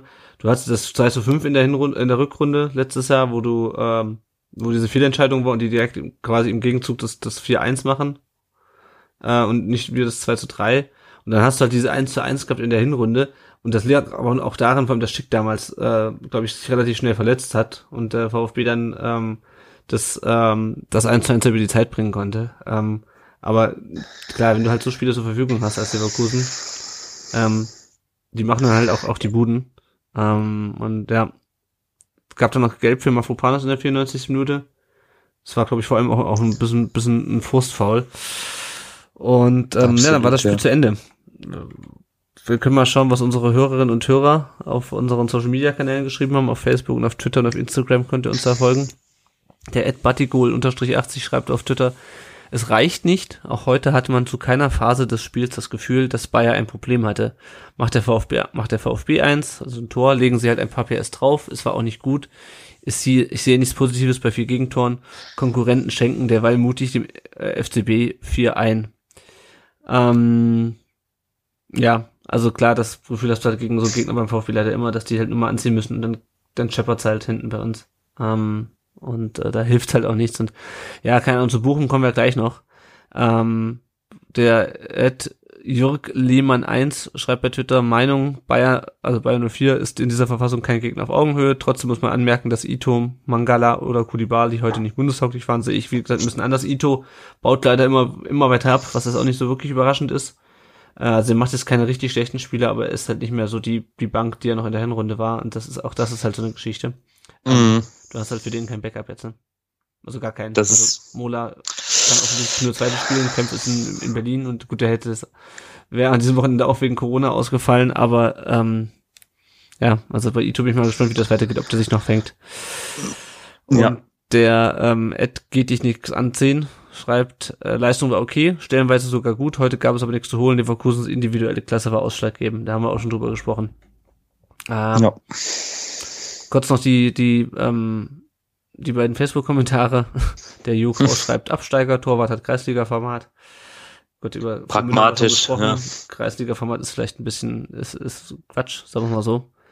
Bisschen Äh, hart, ja. haben wir andere Probleme. Und der Ed Sven, äh, nicht der Ed, ist ja nicht Twitter, der Sven-Sohn schreibt leider zu viele Fehler gemacht. Und ich glaube, das lässt sich, da, damit kann man das Spiel ganz gut subsumieren. Auf jeden Fall, ja. Ähm, ja, das ist halt die Frage. Also, wenn 2 zu 4, wieder zwei Tore gemacht, zweimal Anschlusstreffer gemacht. Wäre hier mehr drin gewesen?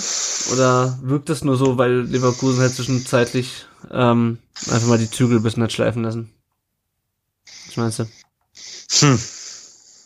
Ich sag mal, wäre die Mannschaft ähm, vielleicht jetzt nicht in dieser prekären Situation, wären wir jetzt so wie letztes Jahr zu diesem Zeitpunkt irgendwo auf Platz neun oder zehn und du könntest befreiter aufspielen und hättest mehr Glaube an dich selber, weil ich in, in der Mannschaft gerade so ein bisschen einigen abgeht, dann, dann wäre vielleicht nach dem 2 zu 3 nochmal was drin gewesen. Man muss dazu sagen, der Sieg für Leverkusen war absolut verdient. Ja, ja, auf jeden Fall. Wir, wir alle wissen, ähm, und damit ist es auch der letzte Satz versprochen, zu Leverkusens Qualität und auch die aktuelle Form von Leverkusen darf man da nicht unterschlagen. Ähm, es wäre vielleicht nicht mit 4-2 ausgegangen, aber ich glaube schon, wenn man den Spielverlauf dann auch anschaut, die Spielanteile, ähm, dass es vielleicht dann doch nur so gewirkt hat. Aber es gibt ja auch oft diese Spiele und das macht ja auch den Sport aus.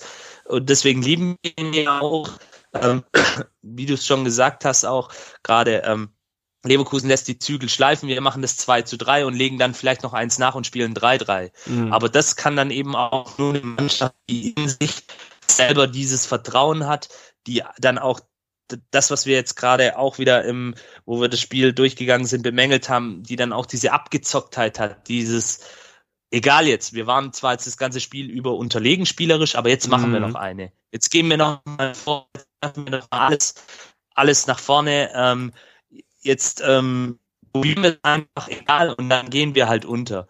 Aber ja, das, das kannst du halt gerade von der Mannschaft nicht erwarten und viel mehr kreide ich der Mannschaft dann auch vielleicht wirklich so eine Niederlage gegen Frankfurt zu Hause an. Mhm. Wenn man jetzt sieht am Wochenende die Frankfurter, klar, auch wenn es unglücklich war, haben gegen Wolfsburg verloren zu Hause. Das wäre dann eher so ein Gegner gewesen, wo ich mir gewünscht hätte zu gewinnen. Und Leverkusen halt absolut, man hat es jetzt auch gerade in den Kommentaren raushören können oder rauslesen können, ähm, dass die absolut nicht unsere Kragenweite sind. Mhm. Ja. Aber es muss halt alles, man- es muss halt alles passen in so einem Spiel. Ne? Es ist halt Ja, so, wie es, Es ist, es, es, es, es ist für mich, ja, es ist für mich, genau, du sagst, es muss alles passen. Die Mannschaft muss auch en- entsprechende Einstellung dann auch auf dem Platz zeigen. Das haben sie teilweise gemacht, haben dann halt immer relativ schnell wieder einen Nackenschlag bekommen. Und das hält diese Mannschaft in der aktuellen Verfassung einfach nicht aus und schon gar nicht gegen so einen Gegner wie Leverkusen. Und da hoffe ich jetzt einfach im Hinblick auf die nächsten Spiele, die nächsten Gegner, die anstehen, die dann vielleicht nicht so diese Qualität wie Leverkusen auch haben, diese individuelle Klasse, um so ein Spiel dann letztendlich auch zu entscheiden, ähm, dass es da dann einfach diese, diese guten Phasen, dass man die projizieren kann in diese nächsten Mhm. Spiele. Ja, ja.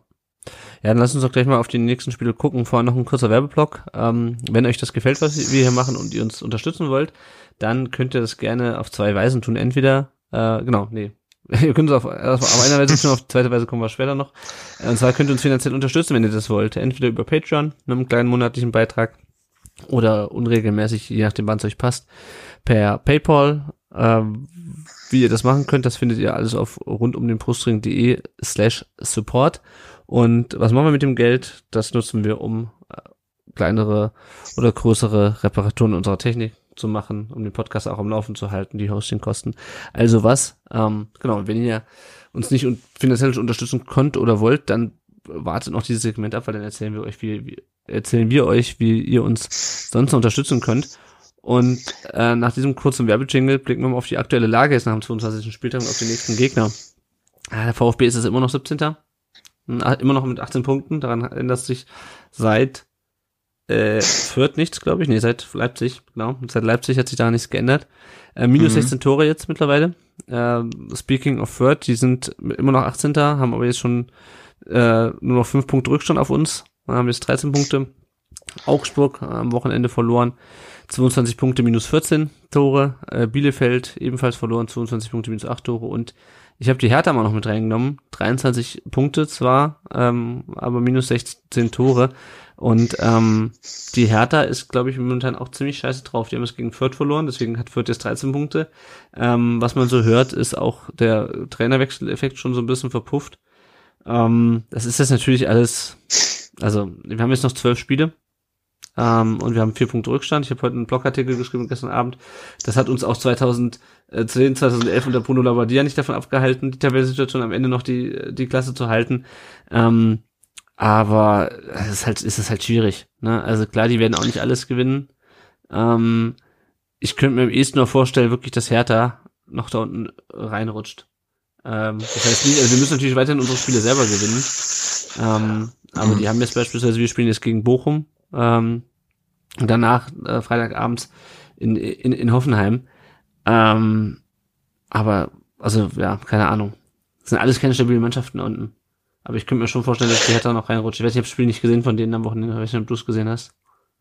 Ähm, nee, ich habe es ähm, ganz kurz in der Zusammenfassung gesehen, mhm. aber was man so hört und liest, ähm, auch in den sozialen Medien brennt bei denen gerade auch aktuell der Baum so ein bisschen mal wieder. ähm, ja. Man hat das Gefühl als Außenstehender, äh, dass da irgendwie ein Dauerfeuer ist in der Hauptstadt. Aber ja, ähm, da stimme ich dir absolut zu. Ich denke, Klappbach und Wolfsburg, ähm, beide ja am Wochenende gewonnen. Mhm. Ähm, aber das war für mich auch irgendwo klar, dass diese beiden Mannschaften, die wirklich über so eine enorme Qualität letztendlich in ihren Kadern verfügen, auch in der Breite, dass die da nicht lange irgendwie unten rumkrebsen werden. Das ist, ja, das liegt auch irgendwo dann in der Natur der Dinge. Also ich glaube, wenn eine von den beiden Mannschaften runtergehen würde, dann wären, wären das, wäre das dann sicherlich eine der besten Absteiger aller Zeiten, mhm. nominell gesehen. Ja. Also ich denke, äh, von der Illusion können wir uns verabschieden und genauso auch die Bochumer, die haben das wirklich super gemacht, äh, unser nächster Gegner. Ähm, für mich ist es jetzt tatsächlich so, ich ich weiß, das wollen jetzt auch viele VfB-Fans nicht hören, aber für mich geht es jetzt erstmal darum, irgendwie äh, mal wieder so Richtung Platz 16 zu kommen. Mm, auf jeden Fall, ja. Und, und da mal wieder Anschluss zu finden. Ähm, Augsburg, Bielefeld auch beide nicht stabil, aber dennoch glaube ich, sind das zwei Mannschaften, die halt diesen Abstiegskampf äh, wissen zu spielen. Mhm. So möchte ich es mal sagen. Die haben halt in sich auch diese, in ihrer Vereins-DNA, in ihrer Vereinsphilosophie wirklich dieses, dieses Kämpfen, dieses Beißen, dieses Kratzen, dieses eklig Spielen, ohne das jetzt auch ähm, respektlos zu meinen. Gerade die Bielefelder haben mich in den letzten Wochen durchaus beeindruckt. Das hätte ich denen mhm. nicht zugetraut, dass die so eine kleine Miniserie starten. Ähm, was Fakt ist, gegen beide spielen wir noch. Das mhm. werden die zwei Endspiele wahrscheinlich werden in dieser Saison Aber dann auch letztendlich. Bochum ist doch schon das Endspiel, Janik. Habe ich ja. in der Stuttgarter Zeitung gelesen. Ja, ja. ja, ja. Das ist dann eigentlich ist ja, ja. das, jedes Spiel ist jetzt quasi ein Endspiel, ja. außer vielleicht das gegen Bayern, wenn du es so willst. Und natürlich ähm, fünf Euro ins Phrasenschwein ähm, mu musst du erstmal nach dir selber schauen und, nicht nach den anderen. Ähm, es geht jetzt darum, dass du wieder an deine Stärken glaubst und am Samstag die Bochumer am besten deutlich aus dem Stadion schießt. Sorry, wenn ich das jetzt so, so plakativ und populistisch mal ähm, ausspreche, aber das ist das, was zählt. Ich gebe dir auch absolut recht, äh, sollten wir das am kommenden Samstag gegen Bochum verlieren oder auch nur unentschieden spielen, dann ähm, ja, dann kannst du natürlich klar versuchen, wieder zu hoffen, dass Augsburg oder Bielefeld ähm, versagt. Aber ich, ich habe mal, ähm, ich hab mal hier gerade den, den nächsten Spieltag aufgemacht auf meinem Handy nebenher. Ja, ähm, so gegen Union, die einen, ich glaube, die anderen gegen Freiburg. gegen Ne? Freiburg, gegen Freiburg. Und das sind auch gerade zwei Gegner, äh, wo du auch nicht weißt, woran du bist. Zwei so Wundertüten. Union, Ü- Überraschungsteams in Anführungsstrichen, die eigentlich in der Hinrunde richtig gut über ihren äh, Erwartungen performt haben, jetzt aber so ein kleines Leistungstief haben. Und zu uns kommt halt eine Mannschaft, die jetzt natürlich auch noch gestärkt durch ein 4 zu 2 äh, gegen den FC Bayern München natürlich und natürlich auch mit einer sehr komfortablen Lage in der Tabelle. Also. Ich habe es ja gerade schon erwähnt, die werden mit dem Abstiegskampf nichts mehr zu tun haben, meiner Meinung nach. Ähm, die kommen halt zu uns. Und deswegen, ja, alte, alte Trainerweisheit geht es erstmal ähm, danach, nach uns zu schauen. Das ist Ja. das Wichtigste. Wir müssen am Samstag gewinnen und dieses Endspiel in Anführungsstrichen für uns entscheiden. Und dann kommen eben dann noch diese zwei Partien. Das ist ja jetzt auch noch ein Vorteil in Anführungsstrichen, dass du, ich sag heute sehr viel in Anführungsstrichen, ich weiß, dass du noch gegen die beiden überhaupt spielst. Mhm. Ähm, Bielefeld wird ein Auswärtsspiel, Augsburg kommt zu uns. Okay, gut, geschenkt, aber egal. Du, äh, die, der Verein hat den Anspruch, Bundesliga zu spielen. Und dann erwarte ich das jetzt in den letzten 13 Spielen, in jedem Spiel, dass sie das zeigen, dass sie da einfach alles raushauen. Und dass sie die Spiele gegen gleichwertige Gegner oder Gegner, die, sage ich mal, auf Augenhöhe sind, dann auch für sich entscheiden und mal auch so eine kleine Serie, wie jetzt beispielsweise die Bielefelder, hinlegen, Mhm. um sich da auszukämpfen. Anders und gebe ich gebe ich nicht mal einen Pfennig darauf, dass wir die Klasse halten. Ja. Wenn, du- wenn wir es jetzt nicht schaffen, eine kleine Serie zu starten, weil dann ist es ja, da brauchen wir, brauchen wir ja kein großer Fußballexperte sein, da muss man sich nur die Tabelle angucken. Vier Punkte sind vier Punkte. Und ich hoffe einfach, dass das die Mannschaft jetzt verinnerlicht bis Samstag. Es werden auch am Samstag ähm, diese ganzen Ausreden in, ähm, der Hinrunde zählen ja jetzt auch nicht mehr. Es sind alle Mann eigentlich an Bord. Ähm, ich denke, Sascha Kalajdzic wird dann auch wieder bis Samstag fit Hm. sein und Busch wahrscheinlich auch, je nachdem, wie sich seine Infektion entwickelt. Und Zuschauer werden auch im Stadion sein. Also es ist eigentlich alles angerichtet, jetzt mal genau so eine Serie zu starten. Und da kann man einfach nur an die Mannschaft appellieren, das zu verinnerlichen. Ja, ja, das, also genau, und das ist halt so ein bisschen die Angst, die ich wieder habe. Es, gegen Bochum ist dann wieder irgendwas anderes, ja. Dann, von, dann klappt ja wieder die Standardverteidigung irgendwie nicht. Also, Ja. ich sag das halt, die, der Mannschaft fällt halt irgendwie immer was Neues ein, um es halt zu verkacken. ähm, Richtig. Wenn wir mal kurz auf Bochum blicken, ähm, die sind jetzt Elfte mit 28 Punkten. Also so, eigentlich super, ne, super safe, fünf, fünf Punkte vor, vor der Hertha, sechs Punkte vom, vom Relegationsplatz, zehn Punkte vor uns, 24 zu 32 Tore. Haben jetzt gegen die Bayern gewonnen, wie man es ja, wie es ja alle mitbekommen haben, 4 zu 2, 4, ich glaube 4-1 stand schon zur Halbzeit, Mhm. 4-0 sogar.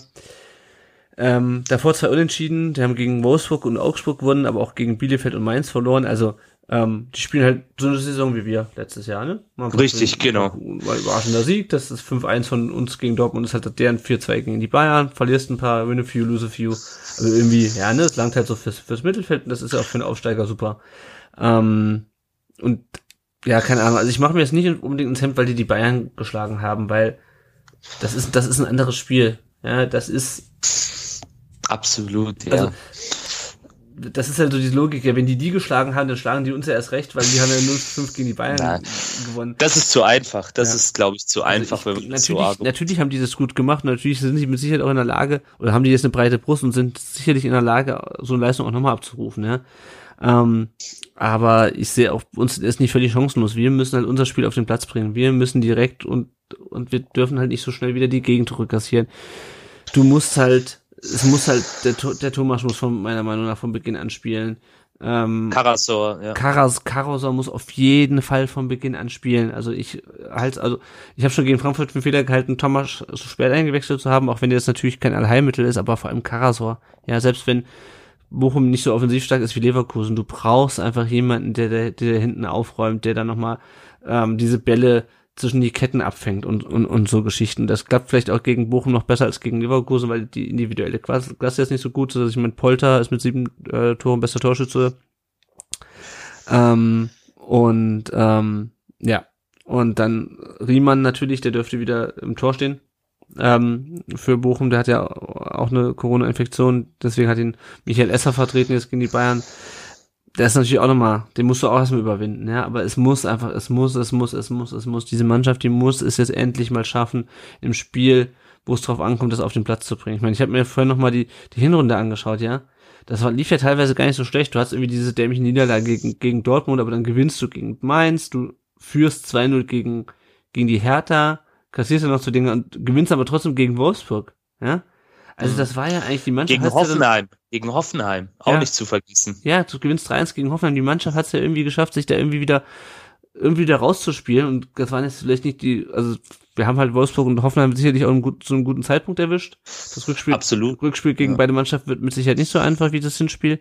Aber trotzdem, irgendwie hat es die Mannschaft dann doch irgendwie geschafft, da Punkte zu holen und Tore zu schießen und das auch über die Zeit zu bringen und nicht direkt wieder ein Gegentor zu kassieren. Und das muss jetzt einfach gegen Bochum klappen. Und wie du schon sagst, du hast keine Ausreden mehr. Du kannst, also, gehen, ne, ich klopfe mal auf Holz hier. Nee. Gehen wir mal davon aus, dass ja jetzt nicht noch wieder 5000 Leute ausfallen. Dann musst du einfach das, dieses Ding jetzt mal machen. Und dann musst du von Beginn an wachsen und da, und gegen Bochum, bei allem Respekt vor Bochum, da, äh, akzeptiere ich dann auch nicht, ja, die sind einfach gut oder das ist Nein, auch nicht Freiburg nein. und das ist Mhm. auch nicht Frankfurt. Das ist eine solide Mittelfeldmannschaft, ja. Die haben ein paar gute Punkte geholt, deswegen stehen die halt vier Punkte vor Hertha und sechs Punkte äh, vor ähm, Wenn- oder fünf Punkte wenn vor Hertha und sechs Punkte vor Bielefeld. Ja, die haben halt diese zwei Siege mehr geholt als die anderen Mannschaften da unten. Ähm, die befinden sich aber weiterhin auch im Abstiegskampf, de facto, auch wenn sie wahrscheinlich da bald raus sind. Und da musst du jetzt einfach dieses Scheißspiel mal gewinnen und wirklich alles, keine Ahnung. Da gibt's, da gibt's echt keine Entschuldigung für. Die haben nicht die individuell bessere Qualität. Ja. Ähm, die spielen vielleicht mannschaftlich geschlossener und sind besser im Flow, aber das musst du halt dann durch Leute wie Kalajdzic. Dafür hast du Leute im Kader wie Kalajdzic und und äh, und und Sascha und äh, keine Ahnung wen, die du im Sommer zusammen wahrscheinlich für 60 Millionen hättest verkaufen können oder so, wenn das wenn du es gewollt Ja. hättest und wenn sie nicht verletzt gewesen wären teilweise. Also das muss jetzt einfach sein und ähm, ja, keine Ahnung. Ich hoffe dann mal, dass Takuma Asano gegen uns trifft, weil dann raste ich komplett Ja. aus. Wenn der Stimmt. 89 Minuten 1-0 Siegtreffer für Bochum macht, ey. Oh nein, dann, dann, dann weiß ich auch nicht, was ich mache. Ja. Ich bin ja, ich habe mir mal wieder eine Karte gekauft für den Samstag. Ähm, ja, Samstag 15:30 Neckarstadion und es soll ja auch gutes Wetter geben vielleicht. Ja. Es ist angerichtet, Freunde. Also bitte, besser, besser geht's nicht. Und wenn du als VfB Stuttgart, ich weiß, jetzt kommt gleich vielleicht von einigen auch wieder hier schwieriges Umfeld und überzogene Erwartungshaltung, aber wir sind der VfB Stuttgart. Und dann erwarte ich als VfB Stuttgart, der den Anspruch hat, nächstes Jahr noch Bundesliga zu spielen, dass man den VfL Bochum zu Hause schlägt. Punkt. Das ist einfach, die, die Jungs müssen da einfach auch dieses Selbstbewusstsein dann haben am Samstag, auf den Platz gehen und sagen, heute holen wir das Ding. Heute gibt's für euch nichts zu holen. Und da ein frühes Tor, vielleicht am besten auch gleich zwei Tore und dann einfach das Ding nach Hause fahren. Das ist die Devise. Und es muss nicht schön sein. Da müssen nicht 50.000 Übersteiger mit drin sein. Wir sind nicht ähm, Real Madrid oder, oder sonst irgendwer. Wir sind der VfB, der sich aktuell auf Tabellenplatz 17 befindet. Mhm. Das müssen die Jungs einfach jetzt verinnerlichen und daraus dann einfach wieder ihre Kräfte reaktivieren und ihre Fähigkeiten, die sie ja letzte Saison auch gezeigt haben. Das muss einfach wieder, das muss einfach wieder kommen. Und dann will ich auch nichts hören von wegen kein Glück gehabt. Dann erzwingt das Glück. Meine Ja. Fresse. Dann ist es so. Ich bin kein großer Fan vom VfL Wolfsburg, aber die haben sich auch zum Beispiel am Samstag in Frankfurt so ein bisschen erkämpft, wenn auch auf fragwürdige Art und Weise mhm. mit dem Elfmeter etc. Aber egal, sie haben es trotzdem gemacht und haben das Ding nach Hause geschaukelt. Und die waren ja zuletzt auch äh, in einem ziemlichen, äh, in der ziemlichen Talsohle unterwegs. Ja, das soll jetzt nicht heißen, dass wir der VfL Wolfsburg sind oder uns den als Beispiel nehmen, aber daran kann man sehen, wenn, was man schaffen kann letztendlich. Ja, ja. Blicken wir mal kurz auf unser Testspiel, bevor wir äh, uns noch den kurzen Verletzten zuwenden. Ähm, die Mone 71 führt mit 268 Punkten vor Rasibo mit 267 und dem Silbermed mit 265. Ja, wir hatten es gerade schon angesprochen, ähm, die Leute, die ausgefallen sind, also Sanko, der hat zumindest mal schon wieder ähm, bisschen trainiert, bisschen Laufeinheiten gemacht. Nikolas Natai fällt noch aus, Jordan Meyer fällt auch leider aus. Anton und Mamouche ähm, hoffe ich einfach mal, dass die einen milden Verlauf hatten und nicht komplett aus der Puste sind. Was man ja auch immer wieder mit ein ähm, kalkulieren muss bei einer Corona-Infektion. Und ja, Kalajdzic, ähm, das war ein Bluterguss wohl. Also wir hatten ja so ein bisschen spekuliert, ob das auch ein bisschen was damit zu tun hat, dass er halt direkt nach seiner Verletzung direkt wieder durchgespielt hat. Ähm, der hatte wohl einen Bluterguss letzte Woche, der nicht wegging. Und ich hoffe einfach, dass der auch wieder fit ist. Mehr Optionen, ja. Überleg dir mal, du hast, du steht 1-1 und du kannst noch einen Mamouche von der Bank bringen. Oder einen Kalajdzic. Oder einen Thomas, je nachdem wer startet. Ja, also, das wäre halt schon mal geil, wenn du halt nicht schon wieder Kulibali und Klimovic einwechseln musst. Ja. Weißt du? Definitiv. Es, ja, definitiv. Der, äh, wir wir haben es gerade gesagt, ich wiederhole es auch gern nochmal. Es gibt für den kommenden Samstag für mich keine Ausreden. Selbst wenn einer einer der beiden oder einer der dreien, dreien jetzt nicht dabei ist aus irgendwelchen Gründen, weil sich bei Sascha vielleicht doch der Bluterguss anders entwickelt oder Waldemar Anton ähm, dann doch einen schlimmeren Verlauf hatte, was wir natürlich an der Stelle den Jungs auch nicht wünschen. Gute Besserung, werdet fit, wir brauchen euch. Aber da, es gibt da keine Ausrede. Und ich habe, das ist auch was, was ich gebetsmühlenartig hier schon oft gesagt habe, dann müssen halt auch andere in die Bresche springen. Also meine Fresse, die haben alle den Anspruch, erste Bundesliga mhm. zu spielen. Einige träumen dort, was man so hört und liest von der Premier League und von, von keine Ahnung, Nationalmannschaft. Ist ja alles legitim, dürfen sie ja auch. Aber aktuell sind sie noch hier in Stuttgart-Bad Cannstatt beim VfB angestellt. Und deswegen gilt es jetzt für allen, für alle, für jeden Einzelnen, alles rauszuhauen und sich zu zerreißen und absolut an die Leistungsgrenze zu gehen. Und das habe ich leider in den letzten Spielen nicht von allen gesehen. Ja, ja, ja das ist, da fehlte dann immer irgendwo ein Quäntchen. Ja. ja. Gut, bevor wir jetzt noch mal ein paar weitere Themen rund um den Brust, rund um den Brustring blicken, bin ich euch noch die zweite, äh, den zweiten Teil unseres Werbejingles schuldig. Nämlich, wenn ihr uns nicht finanziell unterstützen könnt oder wollt, dann könnt ihr uns auch einfach Bewertungen geben. Entweder könnt ihr uns bei Spotify bewerben, dafür müsst ihr uns zumindest einmal gehört haben. Ähm, da könnt ihr uns auch Sternchen geben oder halt bei Apple Podcasts. Das hilft anderen VfB-Fans uns leichter, leichter zu finden. Äh, und wenn ihr uns eine Rezension schreibt, dann lesen wir die natürlich auch vor. Und ansonsten sagt auch gerne so, äh, dass es uns gibt. Äh, vielleicht wieder im Stadion am Samstag gegen Bochum äh, wenn der VfB dann gemütlich 3-0 führt zur Halbzeit, dann könnte man das Gespräch auf unseren Podcast denken. Und, das hast du jetzt gesagt, genau, Lennart. Und äh, genau, das haben wir vorhin vergessen natürlich. Und wir haben sich die Leute dann überlegen, hey, ich möchte auch über die 3-0 Halbzeitführung gegen Bochum reden. dann könnt ihr das natürlich auch machen und bei uns äh, Teil des Podcasts werden. Meldet euch einfach, wenn ihr Lust habt. Für Bochum haben wir noch was frei. Für Hoffenheim, äh, unseren heutigen Gast haben wir auf Hoffenheim geschoben.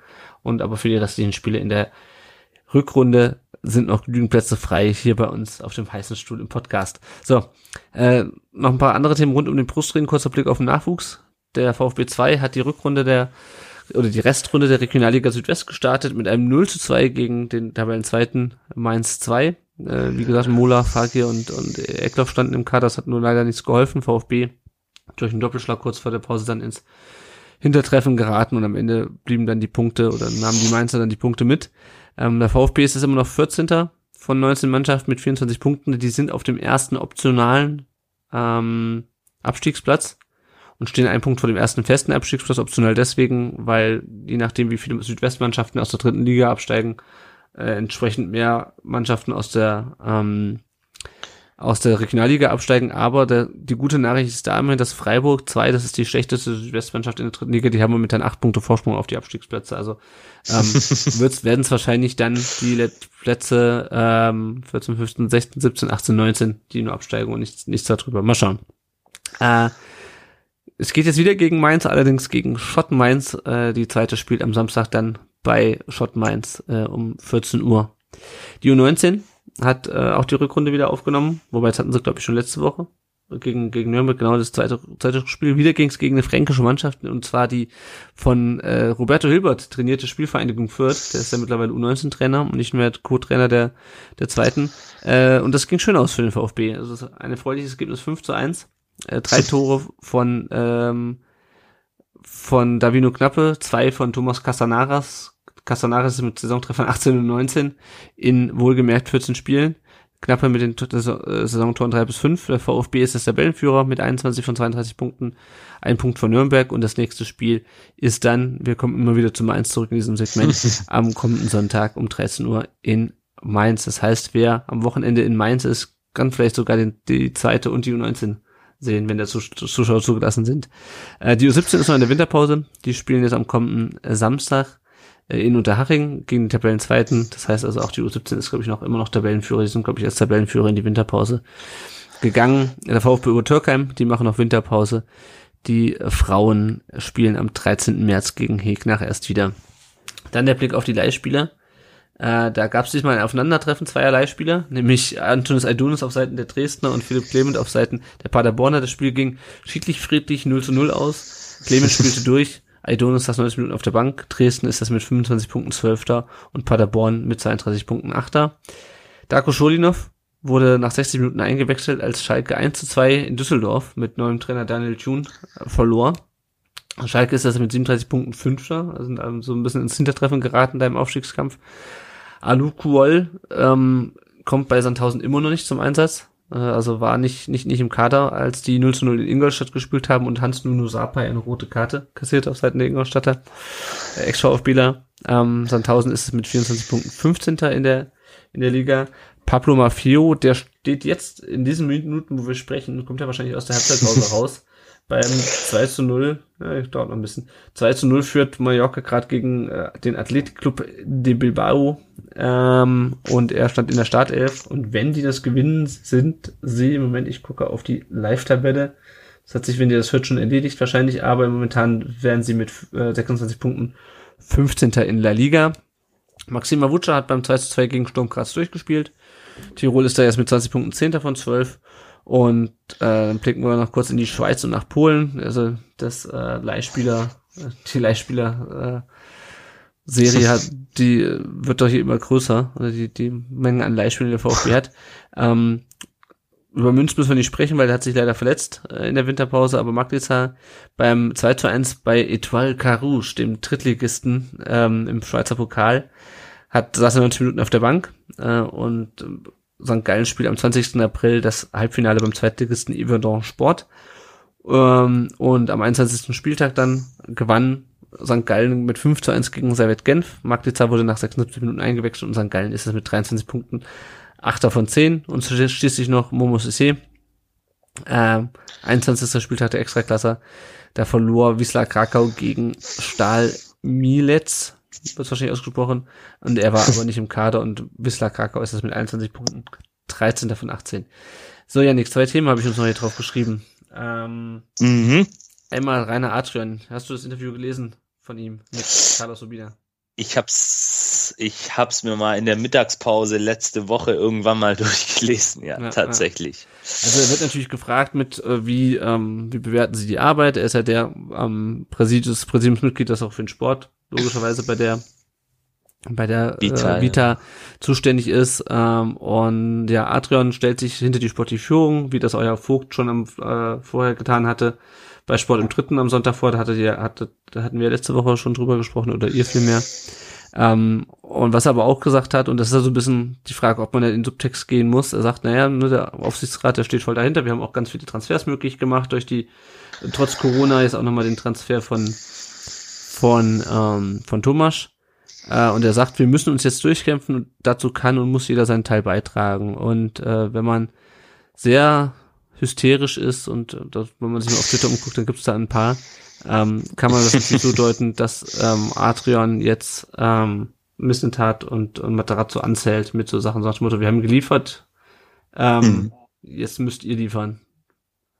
Wie, also ich fand es, mhm. ich muss ich persönlich, ich fand es harmlos, das Interview. Natürlich geht Adrian am Ende noch irgendwie auf das Thema NLZ ein und so, da hat er natürlich einen ganz speziellen Blick drauf, aber ich muss ganz ehrlich sagen, ich fand das Interview harmlos. Ich weiß nicht, wie es dir ging. Ja, ich finde es auch. Also ich habe es mir dann wirklich auch zweimal durchgelesen und ähm, habe dann auch teilweise die Reaktionen in den sozialen Netzwerken verfolgt, die ich dann auch teilweise sehr übertrieben fand man kann natürlich immer in solche Aussagen, in solche Phrasen etwas reininterpretieren, aber prinzipiell finde ich, wenn man es jetzt mal ganz rein inhaltlich anschaut, finde ich es ja nicht äh, verwerflich, sowas zu sagen. Er sagt ja ganz klar, er spricht ja auch vom Wir. Er mhm. sagt ja nicht die, sondern er sagt ja ganz deutlich wir. Wir müssen uns jetzt durchkämpfen. Wir als VfB Stuttgart. Jeder muss seinen Teil dazu beitragen. Und das ist ähnlich wie auch das Interview eine Woche zuvor, das ähm, Thomas Sitzelsberger dem Kicker gegeben mhm. hat, wo er da quasi mehr an die Spieler rangeht natürlich, mhm. aber das sind nun mal die Hauptprotagonisten letztendlich, auf die wird es ankommen ähm, oder mit am meisten ankommen, ähm, weil die müssen am Ende des Tages performen auf dem Platz. Ähm, aber ich finde jetzt also ich sehe da jetzt, da habe ich schon andere Interviews von Vereinsverantwortlichen, auch von anderen Bundesligisten gelesen, die waren da vielleicht noch etwas deutlicher. Also ich finde, das ist halt nochmal vielleicht auch so ein Wachrüttler, den er mhm. dann auch ganz bedacht gewählt hat in diesem ja. Interview. Ich meine, Rainer Adrian, der, wenn jemand Erfahrung hat in dem Geschäft, dann er oder zumindest weiß er genau, wie man dann auch solche äh, Aussagen platzieren muss. Ähm, der ist lange genug dabei, der, der kennt das Ganze. Mhm und ja, also ich würde da jetzt auch nicht zu viel rein interpretieren. Das, das ist ein also Interview mit dem Aufsichtsrat. Äh, beziehungsweise mit einem Präsidiumsmitglied, nicht mit dem, äh, mit dem, mit dem Aufsichtsrat, äh, mit dem Präsidiums, mit einem Präsidiumsmitglied, was sich halt einfach auch Sorgen macht, ein Stück weit, was ja mhm. legitim ist. Ich meine, äh, wir müssen ja jetzt auch mal davon wegkommen, immer alles so auch ein Stück weit, äh, ja, schön zu reden. Ich, ich, ich benutze diese Phrase nicht gerne von schönreden, weil das für mich dann auch immer so was äh, Streiterisches an sich hat. Aber äh, er sagt halt so, wie es ist. Wir müssen jetzt 13 Spieltage alle an einem Strang ziehen. Ähm, und da bringt es dann auch nichts, sich dann im sozialen Netzwerken, das vielleicht noch auch als Appell an die Fans und auch an die Hörerinnen und Hörer da draußen, da bringt es auch nichts, sich irgendwo in Twitter da gegenseitig zu zerfleischen, weil man vielleicht andere Ansichten hat, sondern am Ende des Tages muss man halt an einem Strang ziehen und versuchen aus dieser sorry für die Wortwahl, scheiß Situation rauszukommen und sich da rauszuziehen. Die Hauptverantwortung hat die Mannschaft, ganz klar. Die müssen, äh, die müssen liefern, aber auch alle anderen im Verein, die für den Verein, für die AG arbeiten, müssen ihre Pflicht tun. Und das ist das, was man da vielleicht dann aus meiner Sicht reininterpretieren kann. Einfach nochmal ein Appell an alle, mhm. nochmal diese prekäre Situation zu, äh, ja, nochmal zu betonen einfach. Aber wie gesagt, mehr würde ich da dann auch letztendlich nicht rein interpretieren. Ja. Klar, kann man jetzt natürlich hergehen. Ich verstehe natürlich vielleicht auch den einen oder anderen Fan oder, oder Anhänger, Anhängerin, ähm, die da auch einfach dann Angst haben. Aber ja, für mich die Aussage, so wie sie da steht, vollkommen okay. Man muss halt schon sehr tief in den Subtext eintauchen, um da zu sagen, absolut, okay, was, absolut. dann heißt es aber nur für diese Saison, was heißt das für die nächste Saison? Ja, keine Ahnung. Wer weiß, wie diese ja, Saison Ja gut, ausgeht. aber aber, aber Lennart, wir, wir müssen uns doch ja jetzt erstmal auf diese Saison ja, konzentrieren. Eben, wir eben. sind hier, wir sind hier, wir sind im Abstiegskampf. Ja, da können wir doch jetzt noch nicht sagen, was, was nächste Saison ist. Wir wissen doch gar nicht, wo wir nächste Saison spielen. Ja, ich bin, ich bin voll deiner Meinung. Also ich fand es auch unspektakulär. Ich hatte sogar befürchtet, dass er, dass er noch mehr Blödsinn schwätzt, aber davon fand ich es in Ordnung. Ähm, kommen wir noch gerade noch zum zweiten Thema. Und zwar soll das mhm. Neckarstadion umgebaut werden für die Europameisterschaft 2024. Der Umbau wurde mal auf 20 Millionen, äh, auf 20 Millionen, ja, schön wär's, auf 60 Millionen taxiert. Mittlerweile sind, werden knapp 100 Millionen Euro ähm, prognostiziert oder paar 90. Äh, hat zum Teil de, den Grund in gestiegene Materialkosten, aber auch, dass man wohl ähm, nur einen Anbieter dann bekommen hat bei der Ausschreibung der Baufirmen und der natürlich so ein bisschen den Preis bestimmen kann. Äh, am 17., das ist jetzt der, der kommende ist das der Freitag? Donnerstag? Donnerstag, das ist, glaube ich. Genau. Mhm. Donnerstag wird es im Gemeinderat ähm, entschieden, dass die Mehrkosten auch, also man kann ja davon ausgehen wahrscheinlich, dass es angenommen wird.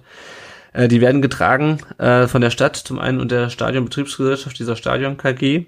Und das Spannende an dieser ganzen Geschichte ist, dass der VfB erstmal keine Mehrkosten tragen muss, aber der VfB ist natürlich, äh, ich bin jetzt kein Finanzexperte, der VfB finanziert die Stadion KG, muss man so so sagen. Ja, also ich weiß nicht, ob er st- stiller Gesellschafter oder irgendwas ist. Ne, auf jeden Fall. Also der VfB ist gemeinsam mit der Stadt Gesellschafter dieser Stadionbetriebsgesellschaft. Ist ja klar, der VfB nutzt das Stadion, tut's der Stadt, der VfB hat von der Stadion, hat von der Stadt gepachtet und das Problem ist, ähm, und da trifft dann halt doch den VfB, dass der VfB vor grauen Urzeiten mal irgendwann sieben Millionen Euro jährlich an äh, Pacht an die Stadt überwiesen hat oder an die Stadion KG, um die, um den halt das, den Betrieb am Laufen zu halten. Und das wurde ja schon durch den ersten Abstieg und durch den zweiten Abstieg und jetzt durch noch durch die Pandemie wurde die Stadionpacht gesenkt.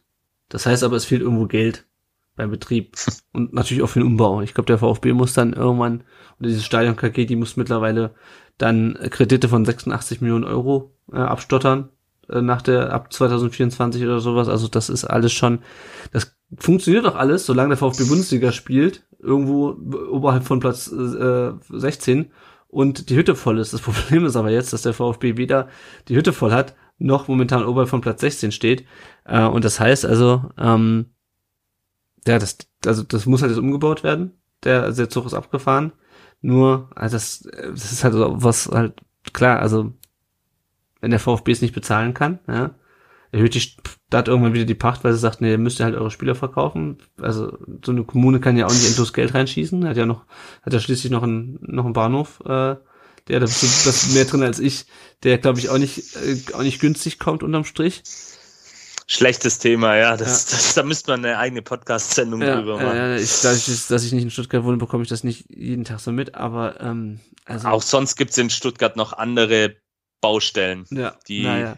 durch aber die nur, Stadt um, um, um mal beim Stadion zu bleiben, das ist halt auch echt was, was uns halt finanziell so ein bisschen, ähm, also Absolut. du darfst halt nicht absteigen. Also du musst erstmal so schnell wie möglich wieder Zuschauer ins Stadion kriegen und du darfst halt nicht absteigen. Weil Ja. irgendwann ist das Geld halt mal zu Ende. Und du kannst halt nicht in der, in der Schüssel kannst du halt nicht in der zweiten Liga vor, keine Ahnung, ja. in zwei Jahren, Ich- ich sehe da halt auch ein- von 20.000 Leuten spielen. Darin ähm, kann man ja auch eine grundsätzliche Problematik sehen, ähm, die der VfB Stuttgart mit einem möglichen Abstieg hätte, weil ich jetzt auch oft das in einigen ähm, Kanälen gehört habe, ja, so ein Abstieg, das, das dann, dann steigen wir halt ab. Ja, klar, natürlich. Wenn wir absteigen, steigen wir ab, weil wir halt sportlich nicht gut genug waren. Aber was es halt finanziell bedeutet, diese ganze Infrastruktur, Ja. besonders das Stadion, ist nun mal auf die erste Liga ausgelegt. Egal, ob wir äh, sportlich äh, dazu in der Lage sind, in dieser zu überleben oder nicht. Das ist mal Fakt. Das ist und diese nackten Zahlen. Ich bin auch kein Zahlenmensch und ähm, da gibt es sicherlich auch Leute da draußen, die das noch äh, besser, ob, objektiver etc. bewerten können. Aber die machen mir dann schon auch ein bisschen Angst, muss ich sagen, weil es natürlich auch Dimensionen sind, wo wir als Normalsterbliche gar nicht ähm, wie soll ich sagen, äh, fassen können, greifen Ja. können. Und wie, wie dann ähm, plötzlich sowas sein kann, dass plötzlich da doch mehr Kosten dazukommen. Klar, jeder, der ein Haus baut oder eine Wohnung Ja. kauft, weiß es natürlich auch aus seinem eig eigenen Erfahrungen, dass da manchmal so Geschichten passieren können. Aber Maße bei so da ist ja auch ein Planungsstab dahinter. Das sind ja Leute, Architekten, Bauleiter, Ingenieure, wirklich Menschen, denen ich jetzt mal so eine Kompetenz nachsagen möchte in dem Bereich, die das ja wahrscheinlich dann auch studiert haben, die jahrelang Erfahrung Ja, das- damit haben. Das Problem ist, ich habe das erkannt am Beruf, das Problem ist halt, je weiter du in den Baumaßnahmen voranschreitest, desto konkreter werden die Kosten. Und dadurch werden sie halt auch höher. Ja, oder Du- so. du- ja, und, klar. Und kein Mensch geht halt in die Politik und sagt hier, das Ding kostet, das, das Ding kostet 100 Millionen, ja. Du gehst erstmal mit der niedrigsten Zahl rein und Beschlüsse und, und sowas alles. Also, ja, was mir halt, also, was mir halt wirklich Sorgen macht, ist diese Geschichte halt, ähm, mit, mit dieser Pacht. Ja, weil wir hatten mal sieben, ich meine, glaube, im Moment zahlen wir vier oder sowas. Vier, vier sind's, glaube ich. Ja, genau. Und aktuell, du, also das irgendwo muss das Geld herkommen irgendwann, ja. Und keine Ahnung, wenn dann soll dann der nächste große Investor erstmal Stadion sanieren. Ähm, wahrscheinlich kann sich dann gleich noch den Stadionnamen dazu kaufen. Ich weiß es nicht.